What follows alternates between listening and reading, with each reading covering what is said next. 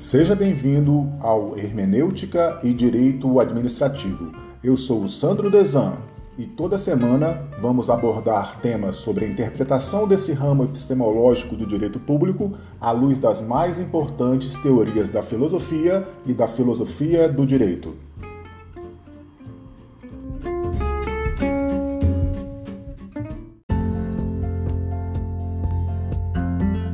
O podcast a seguir decorrente do primeiro encontro do evento Quintas Correcionais, realizado pela Corregedoria Geral do Sistema Penitenciário do Rio Grande do Norte. O Quinta Correcional nasceu do nosso programa de aperfeiçoamento de atividades correcionais. Foi criado em 2021.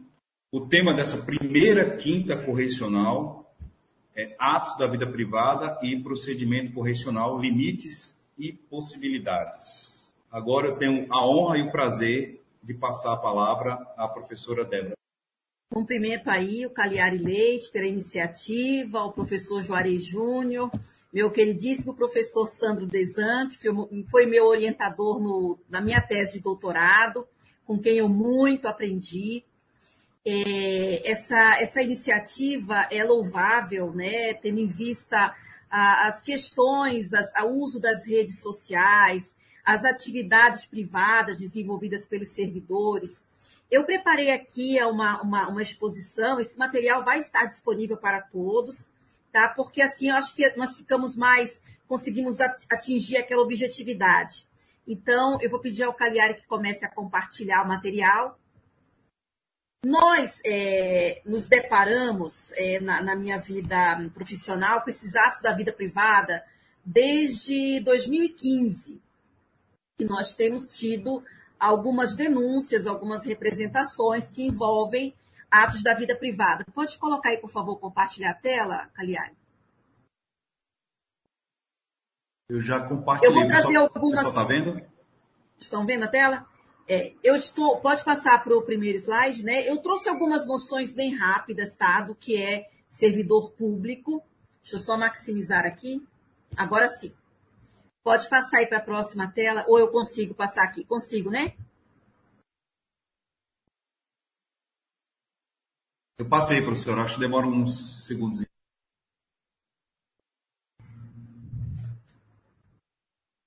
É o primeiro slide. Acho que está no segundo, né? Isso, segundo. É isso mesmo. Né? Conceitos preliminares, né? Que nós temos que saber. O que é um processo administrativo disciplinar? Por que, que eu trouxe esse artigo 158? Porque aqui nós vamos extrair alguns elementos para fixar o que são atos da vida privada. Né? O processo disciplinar destina-se à apuração da responsabilidade de servidor público por infração praticada no exercício de suas atribuições ou, estas, ou a estas relacionadas. Quem é servidor público? o próprio estatuto, o regime jurídico, informa. É a pessoa legalmente investida em cargo público. Nós temos também outros conceitos, que está na próxima, no próximo slide, que nós trazemos da Lei 8429, do próprio Código Penal, para nós fixarmos quem é o servidor público. Eu não vou ler, tá? Mas é, tem outros conceitos de servidor e agente público e outros regramentos legais. Pode passar para o próximo, por favor. Tem um delay, né? O que é o ilícito administrativo? O ilícito administrativo é, é uma violação aos direitos e proibições constantes no regime jurídico único o próprio Estatuto do Servidor vai dizer, no artigo 129, quais são os deveres, e no artigo 130, quais são as proibições. Eu também não vou ler, depois quem quiser procure, né, no próprio regime jurídico aí do Estado, onde estão esses deveres e proibições. Guarda uma certa similaridade com a Lei 8.112. Nós temos no artigo 116 e 117 também deveres e proibições dos servidores.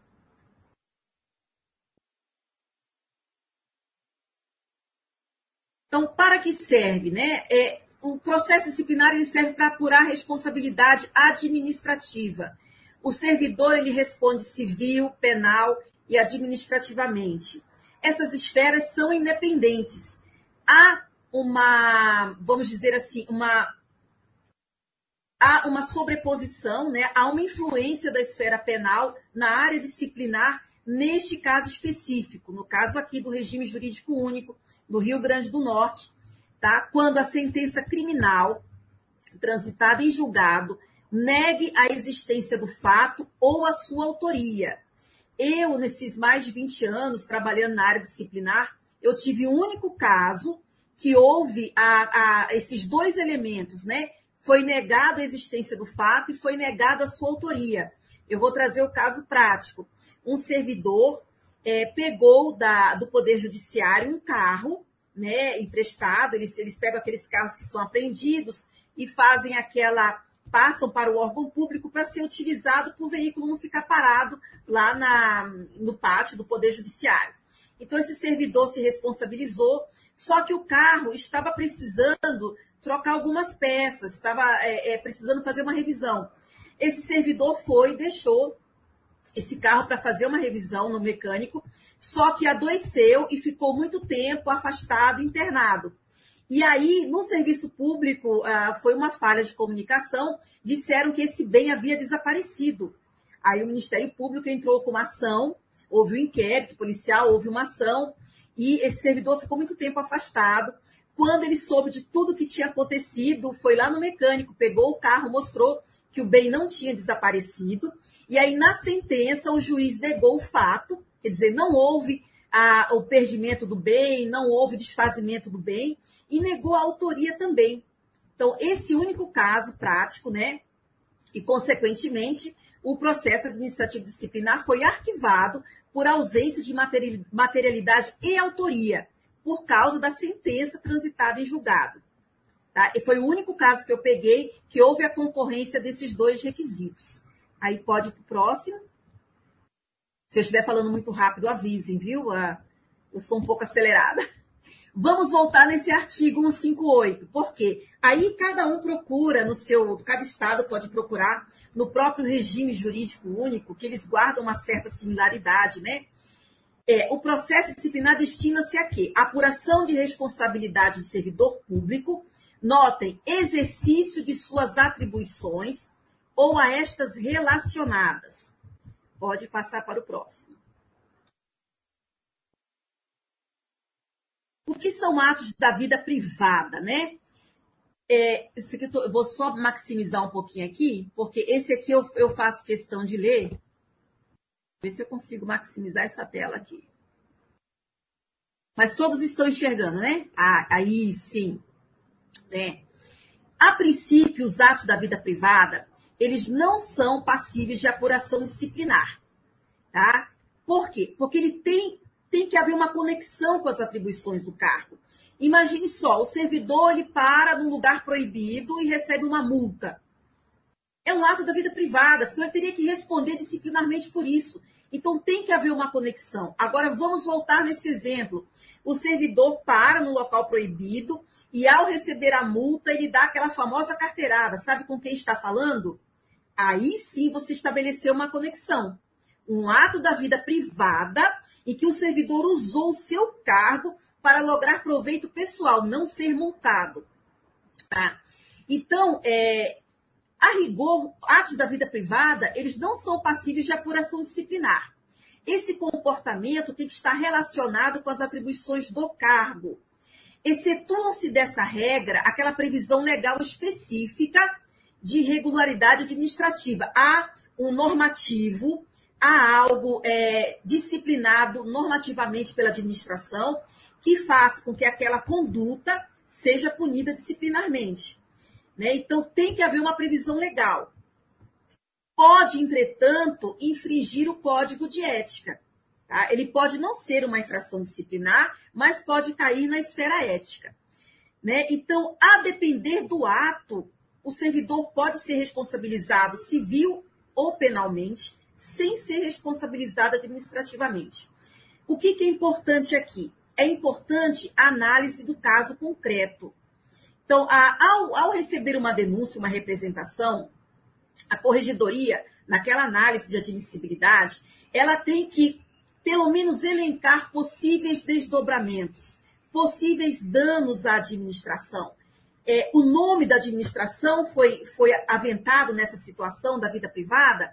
Né? Eu vou dizer aqui, é, o servidor ele tem todo o direito de, fora do seu horário de expediente, se divertir, ir a alguma, alguma casa de danças, frequentar um bar.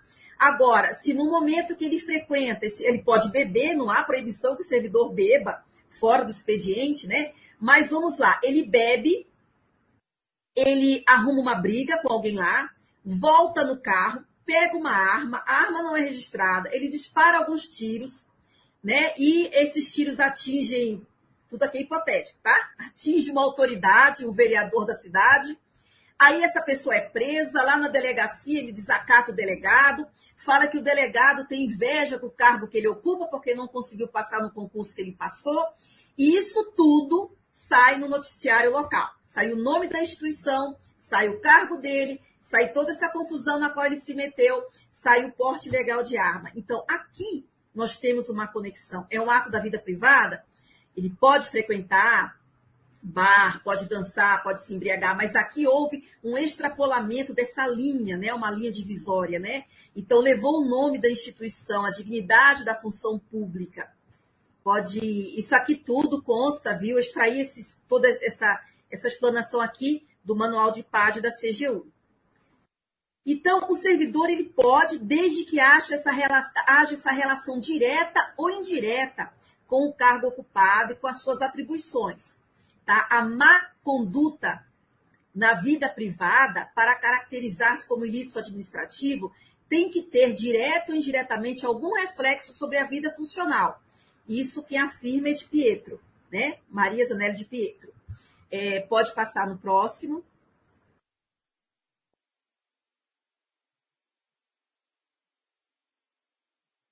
É, hoje, qual é o fenômeno que nós observamos? A utilização das redes sociais.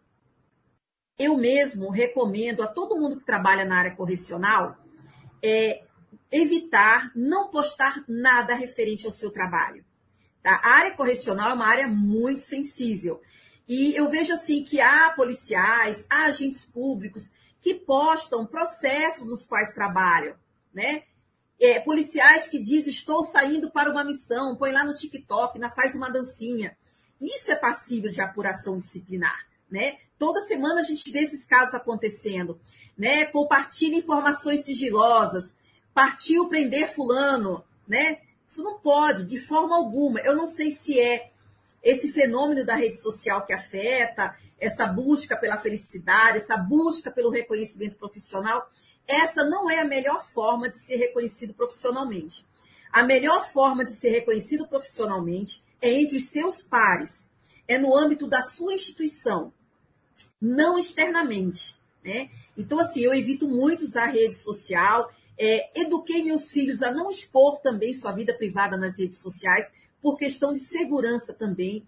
E é um cuidado que, é, pela corregedoria, lidar com material tão sensível, que todos deveriam ter. Né? É, é, uma, é uma questão até de bom senso. Vamos passar aqui para o próximo. Vou trazer aqui alguns, algumas hipóteses que não são reais, tá? Tá bom? Né? Ah, os atos da vida privada, eles são exceção, exceção à regra. A regra é que eles não são passíveis de serem apenados disciplinarmente. Porém, é, há que ser analisado caso a caso, né, porque tem que ver os desdobramentos dessa, dessa a, ação do servidor, né, tem que haver essa conexão. Eu falo sempre a palavra conexão, tem que se estabelecer uma conexão. Por quê? Porque nós temos garantias constitucionais tá, de liberdade e de privacidade da pessoa. Se não servidor, ele seria servidor 24 horas por dia, ele não poderia ir a uma festa, ele não poderia ter um hobby. E nós temos, é, o hobby é uma maneira de preservar a saúde mental para quem tem um trabalho pesado. Quem trabalha com a área correcional, quem trabalha com a área policial, é recomendável um hobby, até para a saúde física e mental, né? Tem até um, uma, uma conta no Instagram que é muito além do jurídico. Pessoas que desenvolvem é, atividades jurídicas e desenvolvem hobbies. Né? Eu tenho um hobby que não tem nada a ver com a área jurídica, mas eu utilizo somente para fins recreativos e fora do horário de expediente, é claro. Então, o fundamento legal para essa eventual é, persecução disciplinar está justamente no artigo do regime jurídico único que diz que essa ação, essa infração tem que ser praticada no exercício de suas atribuições ou a estas relacionadas. Pode passar?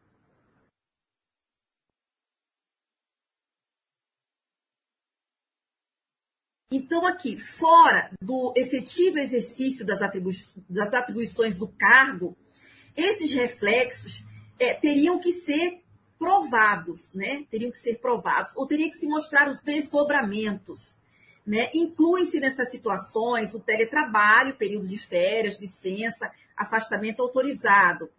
Existe aqui, volto a repisar, que tem uma relação, no mínimo indireta, com o cargo do servidor ou com as suas atribuições, ou afete o órgão, ou leve o nome do órgão, né, que haja aquele dano à imagem da administração, né, como no caso de uma notícia veiculada na mídia, né, aparece a foto da pessoa, aparece o brasão do órgão, aparece tudo que ele aprontou e ainda aparece a conexão com o cargo. Mas tem que ser analisado caso a caso. Eu não generalizo. A minha opinião é que você não pode generalizar passar uma régua. A análise é caso a caso. E vou trazer aqui alguns casos práticos para mostrar como aparentemente pode haver essa, essa percepção de um ato da vida privada, mas que não resultou em apuração disciplinar. Pode passar para o próximo, obrigada. Aqui eu já falei, né, que a atividade correcional tem que ter muita ponderação, analisar caso a caso. E aquele sentido oposto, os atos cometidos pelo servidor que não tenham a mínima pertinência com o cargo não implicam repercussão disciplinar. Então, atividades sociais, atividades recreativas fora do horário expediente, né?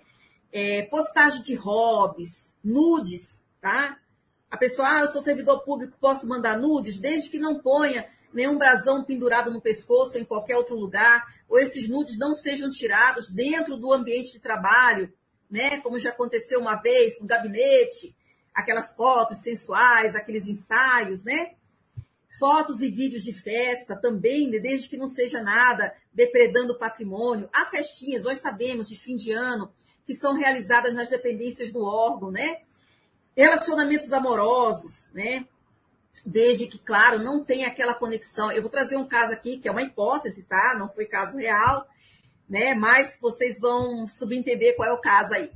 É, a pessoa teve um relacionamento amoroso, um ambiente de trabalho, e aí houve o término dessa relação, e aí a, a pessoa querendo forçar um, um reatamento da, desse relacionamento amoroso, começou a disparar nudes no e-mail do outro que havia terminado, e aí, como o outro não respondia, começou a mandar no e-mail funcional e no e-mail privado. Claro que foi feita uma denúncia, porque a pessoa que recebeu ficou preocupada daquelas fotos de nudes no e-mail funcional.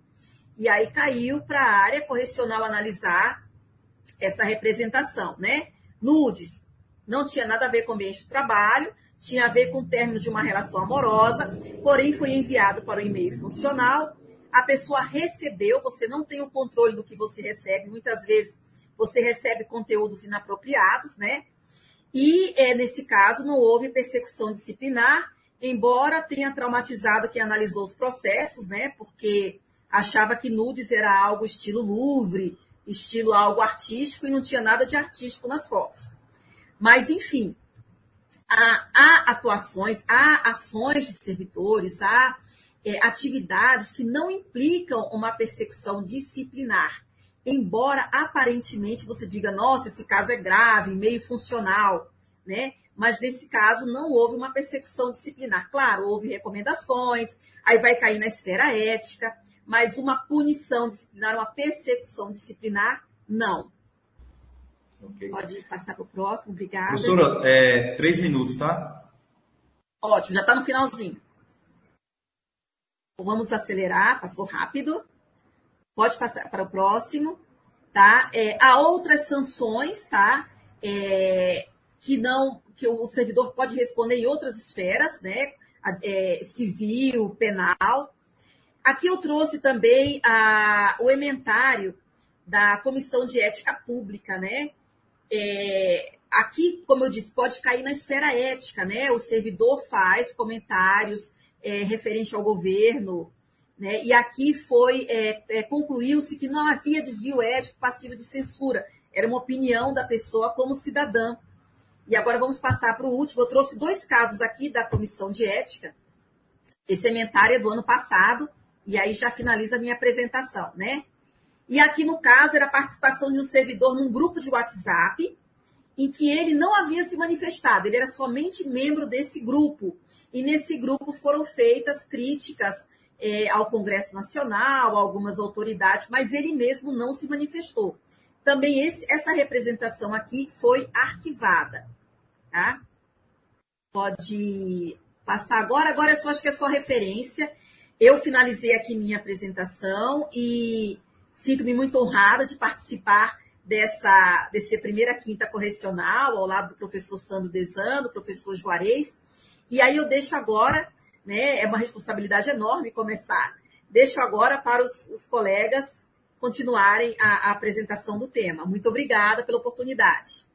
Obrigado, professora Débora. E eu quero pedir desculpas, porque eu acabei atropelando a liturgia, como diria o, o Lewandowski, né? Cadê a liturgia? Eu atropelei a liturgia, eu não apresentei a professora, eu sei que não precisa apresentar, mas faz parte da liturgia, antes de passar a palavra, apresentar o professor. Então, peço desculpas e vou fazer agora nesse momento. Então, a professora Débora Vaz da Silva Bonfim Denis, ela é procuradora federal, professor de Direito Internacional Público, Direito Administrativo e Direitos Humanos, doutora em Direito pela Unicel e também mestre em Direito pela Unicel. Então, desculpa, professora, e mais uma vez, obrigado.